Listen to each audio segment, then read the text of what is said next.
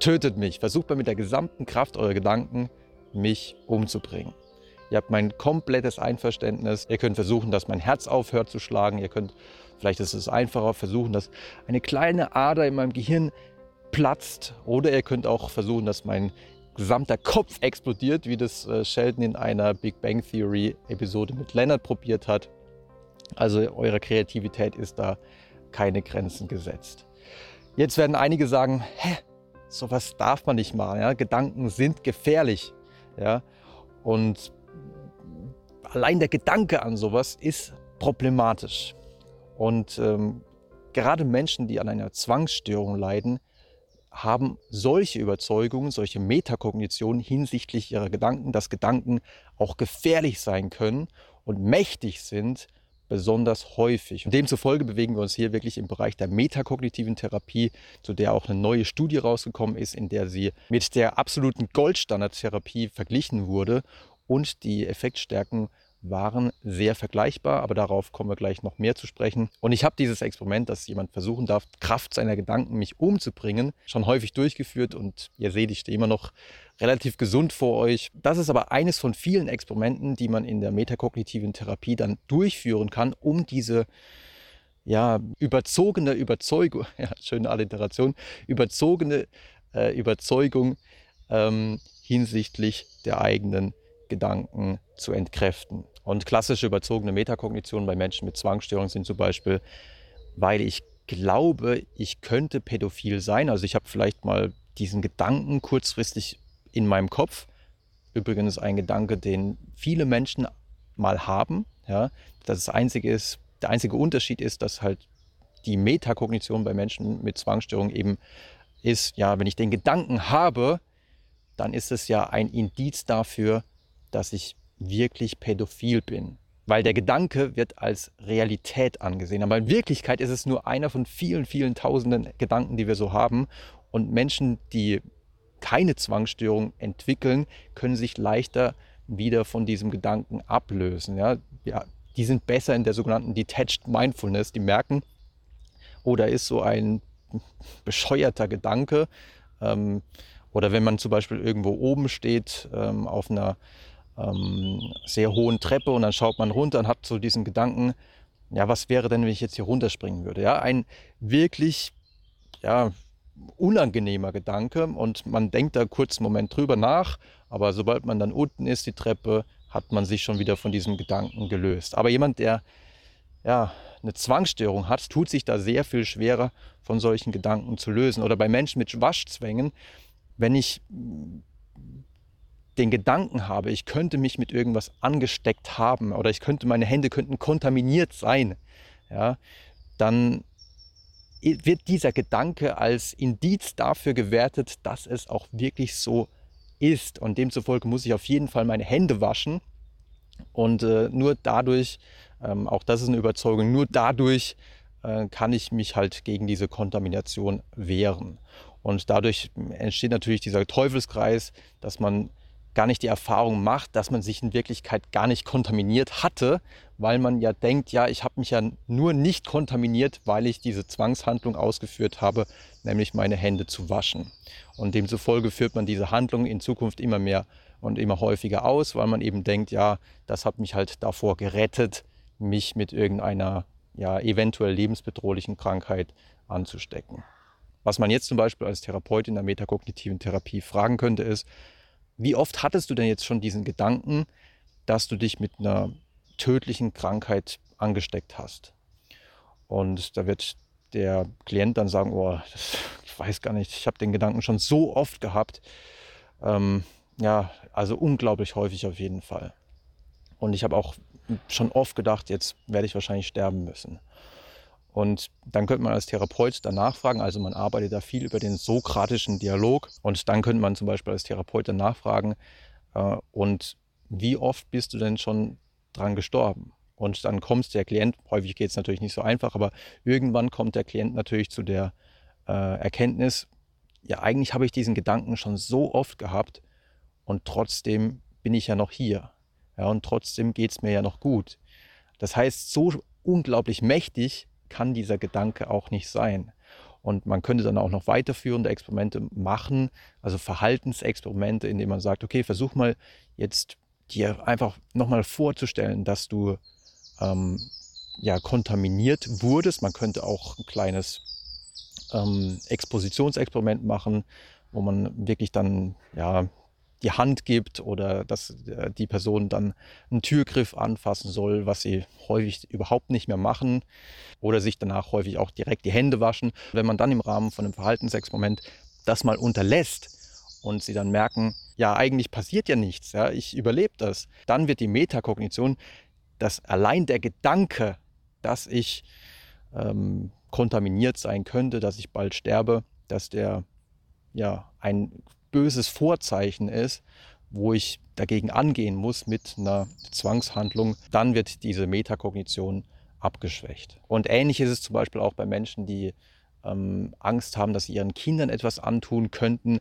Auch hier ist es so, dass allein dieser Gedanke, dass sie so etwas tun könnten, ähm, ihnen wirklich unglaubliche Angst macht und sie dann ja, sich von ihren Kindern fernhalten, weil sie eben Angst haben, dass sie so etwas ja, wirklich in die Tat umsetzen könnten. Aber in Wirklichkeit ist es, wie gesagt, nur ein Gedanke von ganz vielen.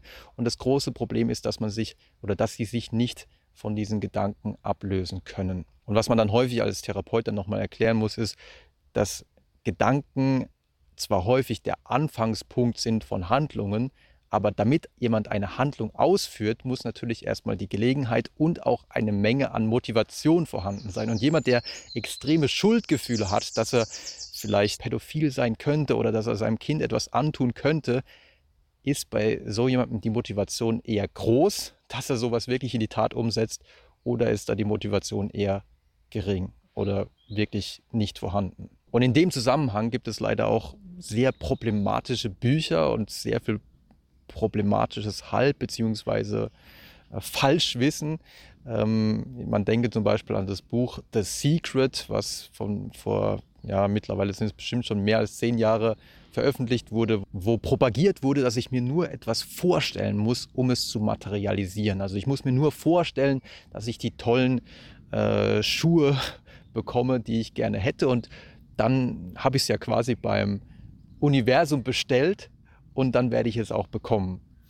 Aber dass ich natürlich erstmal dafür arbeiten muss äh, oder jemandem sagen muss, dass ich das gerne geschenkt bekomme, das ist ja klar. Aber das wurde da leider unter den Tisch fallen gelassen. Oder es gibt auch berühmte Zitate, die angeblich zum Beispiel aus dem Talmud stammen. Ähm, achte auf deine Gedanken, denn deine Gedanken werden zu Worten und deine Worte werden zu Handlungen. Und ein wunderschönes Zitat, natürlich auch mit einem kleinen Funken Wahrheit, das Problem ist nur, zusammen mit all den tollen Filmen über Magier, die nur Kraft ihrer Gedanken Dinge bewegen können. Ihr könnt auch gerne, auch das wäre zum Beispiel ein Experiment in der metakognitiven Therapie, ihr könnt gerne mal versuchen, legt mal eine Feder vor euch auf den Tisch und versucht mal nur mit der Kraft eurer Gedanken die Feder zu bewegen. Entgegen dem Bild, das häufig in den Medien erzeugt wird oder zum Beispiel auch in diesem vermeintlichen Talmud-Zitat, Gedanken reichen eben nicht aus. Gedanken sind nicht so mächtig, wie das häufig dargestellt wird. Gedanken sind nur Gedanken, sind mentale Ereignisse. Im Schlaf haben wir auch solche Gedanken, aber da beachten wir sie nicht. Aber wenn wir sie tagsüber haben, ja, dann sind sie ja unglaublich bedeutsam. Und also vielleicht noch ein kleines Experiment. Was denkt ihr? Und jetzt geht es nur um Menschen, die nicht an einer Zwangsstörung leiden. Wie viele dieser Menschen, die nicht darunter leiden, haben oft den Gedanken, dass wenn sie das Haus verlassen haben, eventuell irgendwie ein Feuer verursacht haben zu können, wodurch das Haus abbrennt. Also diese Befürchtung. Wie viele Menschen, die nicht an einer Zwangsstörung leiden, haben diese Befürchtung? Das hat man wirklich in einer kleinen Umfrage gemacht und es kam raus, dass es immerhin 33 Prozent der Menschen, die nicht an einer Zwangsstörung leiden, also ich habe diesen Gedanken auch schon gehabt, manchmal, wenn man rausgegangen ist, denkt man, oh, hoffentlich habe ich keinen äh, Mist gebaut und das Haus brennt ab. Die Metakognition, um die es jetzt hier geht, ist, dass Menschen mit einer Zwangsstörung häufig denken, ja, dass, sie diese, dass diese Gedanken, die sie haben, so extrem ungewöhnlich sind. Ja, also sie denken, oh, nur ich habe diese Gedanken. Und somit sind diese Gedanken so unnormal, auch dass man vielleicht pädophil sein könnte. Auch das ein Gedanke, den auch manch ein anderer schon hatte. Äh, und weil ich solche ungewöhnlichen Gedanken habe, sind sie ja wahrscheinlich sehr bedeutsam. Aber in Wirklichkeit sind es halt wirklich häufig Gedanken, die sehr viele andere Menschen auch haben und sich aber bewusst sind, ja, das ist halt jetzt wieder so ein Gedankenfurz, einer von tausenden Gedanken, die ich äh, heute schon hatte und ja, nichts Besonderes. Unser Gehirn spinnt halt manchmal rum. Ja, ist auch gut so, weil dadurch entsteht ja häufig auch Kreativität.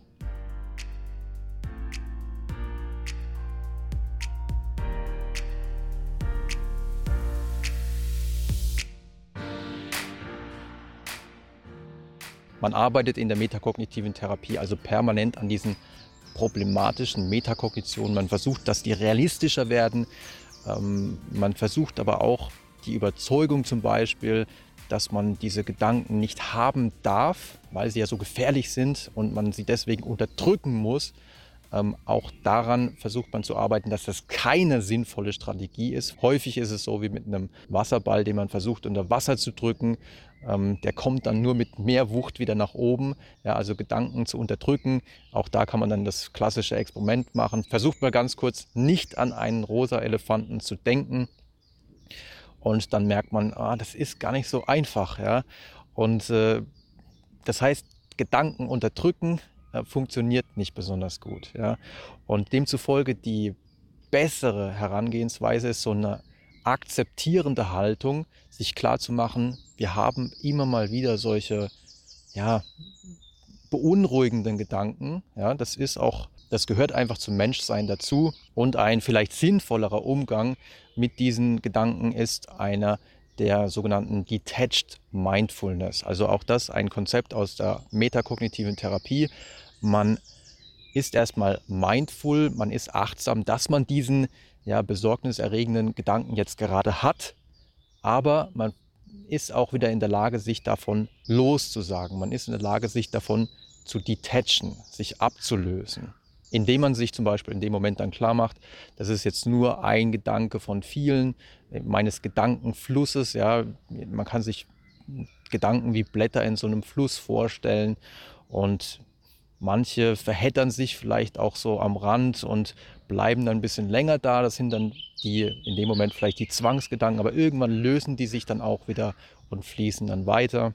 Eine andere Metapher wäre zum Beispiel, stelle ich das Ganze wie so ein ja, unglaubliches Gewitter vor und ähm, der schwärzeste Punkt ist vielleicht in dem Moment euer wirklich unangenehmer Zwangsgedanke, aber in der Ferne ist auch schon so ein blauer Fleck zu sehen und das Gewitter entlädt sich und es geht immer weiter. Und aber der blaue Punkt kommt auch immer näher und dieser schwarze Punkt zieht immer weiter ab. Es ist sehr schwer, seine Gedanken komplett zu kontrollieren, aber man kann sie durchaus auch ziehen lassen. Und was man auch machen kann, ist eine ähm, ja, Aufsplittung der Aufmerksamkeit.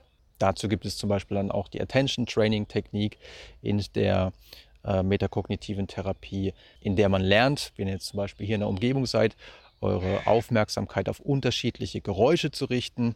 Oder wenn ihr, man könnte es auch mit visuellen Inputs machen. Also wenn ihr zum Beispiel an den Strand geht und da gibt es vielleicht ein Warnschild, ja, und Schwimmen auf eigene Gefahr oder sowas. Und jemand mit Zwangsgedanken würde halt sich komplett auf dieses, auf dieses Warnsignal, es gibt ja viele Studien, dass man da eine, einen Aufmerksamkeitsbias hat, also eine Aufmerksamkeitsverzerrung, dass man da sehr lange dran hängen bleibt.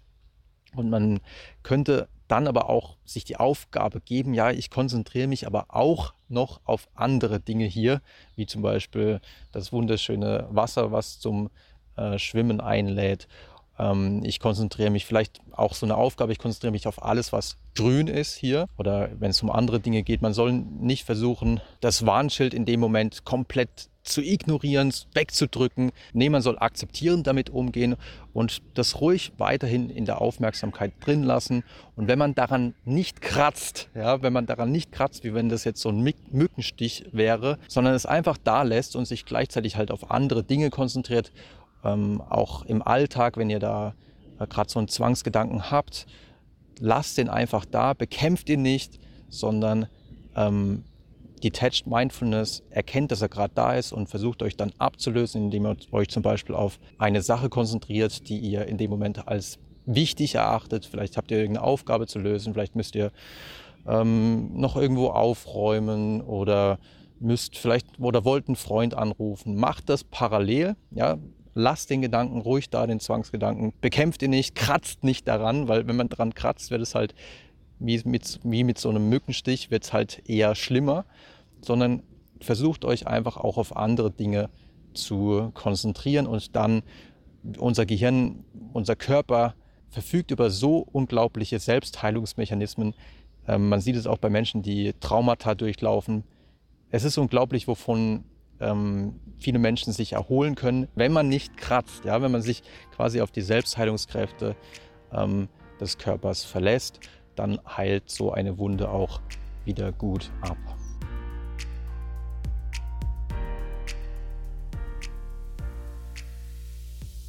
das war jetzt wieder eine ganze Menge und ihr merkt, ich könnte ewig über metakognitive Therapie reden, weil sie halt auch in Hinsicht auf generalisierte Angststörungen, soziale Angststörungen ähm, oder auch auf Depressionen mittlerweile sehr gute Forschungsergebnisse, teilweise besser als die Standardtherapie, als die kognitive Verhaltenstherapie abgeliefert hat. Und es gibt eben jetzt, ich habe es ja eingangs erwähnt, auch eine neue Studie, in der man die metakognitive Therapie mit der Standardtherapie bei Zwangsstörungen mit der ERP, also der Exposure and Response Prevention, zu Deutsch könnte man sagen, der Exposition und ähm,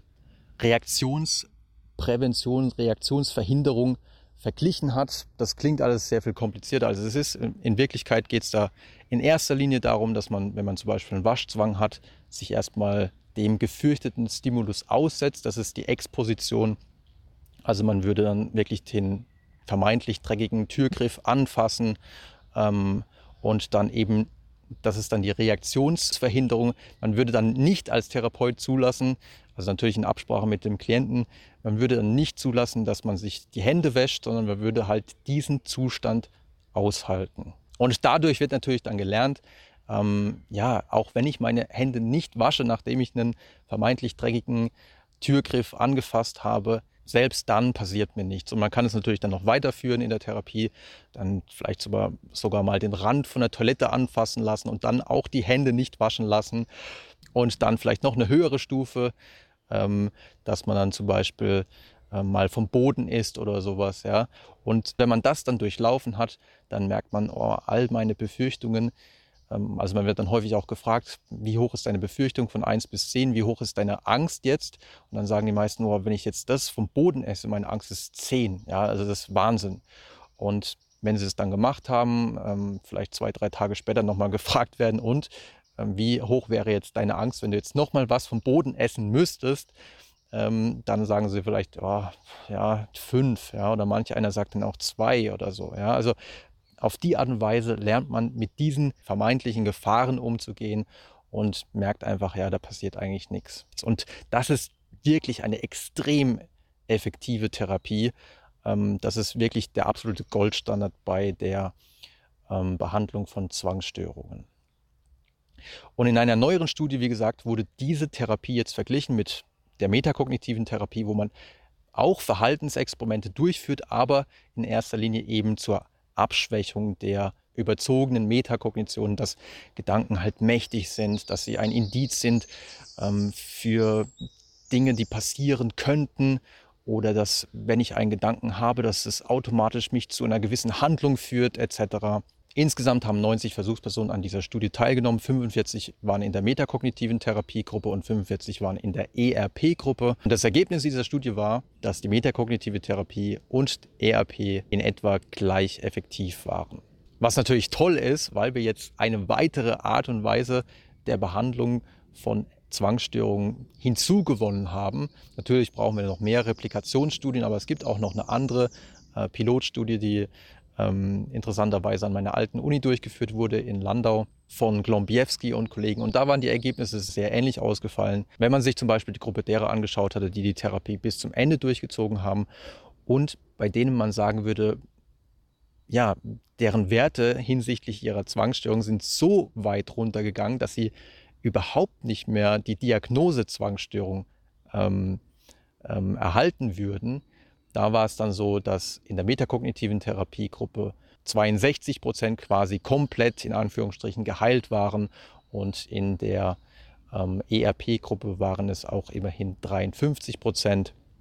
Die Unterschiede sollte man auf gar keinen Fall interpretieren, die waren überhaupt nicht signifikant. Und wie gesagt, das war jetzt einfach nur die Gruppe, bei denen der Therapieerfolg besonders groß war. Natürlich gab es auch noch andere, wo die Werte einfach prinzipiell etwas zurückgegangen sind. Und das ist natürlich ein tolles Ergebnis, weil somit haben wir jetzt zwei ähm, Therapieformen. Natürlich gibt es auch noch andere Möglichkeiten, Zwangsstörungen zu behandeln. Ähm, aber zwei Therapieformen, die jetzt hier schon mal ähm, ja, ähnlich gut sind und die metakognitive Therapie war immerhin wirklich ähnlich gut wie die absolute Goldstandard-Therapie. Und auch wenn es natürlich Replikationsstudien braucht und es gibt auch schon die eine oder andere, in der ähnliche Ergebnisse rauskamen, aber somit gibt es jetzt einfach mehr Handwerkszeug für Therapeuten und natürlich auch viel mehr Möglichkeiten für Betroffene. Ähm, zum Beispiel gibt es auch viele Menschen, ähm, für die ist die ERP-Therapie, weil man ja sehr viel Konfrontation durchlaufen muss, etwas abschreckend. Und da könnte man vielleicht mindestens mal zum Einstieg auch über eine metakognitive Therapie erstmal nachdenken. Und man könnte, wie gesagt, auch die beiden Therapieformen eventuell auch kombinieren. Dazu gibt es jetzt noch keine Studien, aber ähm, viele Therapeuten arbeiten ja sowieso eklektizistisch. Das heißt, sie greifen sich aus vielen Therapierichtungen einfach die Dinge raus, die sie für am wirksamsten halten. Ich hoffe, die heutige Episode war für den einen oder die anderen hilfreich. Lasst mir auch gerne Feedback da. Lasst mir auch gerne äh, Hinweise da, wenn ihr selber an Zwangsstörungen leidet, ähm, was bei euch besonders geholfen hat oder was euch persönlich besonders hilft. Sowas ist für Betroffene immer wertvoll und ähm, überhaupt auch zu wissen, dass andere auch daran leiden. In Studien zeigt sich, dass so circa bis zu drei Prozent der Bevölkerung von äh, einer Zwangsstörung betroffen sind. Also es sind wirklich nicht wenige. Ähm, von daher lasst gerne Ratschläge, Feedback da. Ansonsten kann ich euch natürlich empfehlen, wenn ihr noch mehr über metakognitive Therapie erfahren wollt, schaut auch gerne in die Bücher rein oder schaut mal auf der Webseite vorbei. Und vielleicht sehen wir uns ja beim nächsten Mal wieder.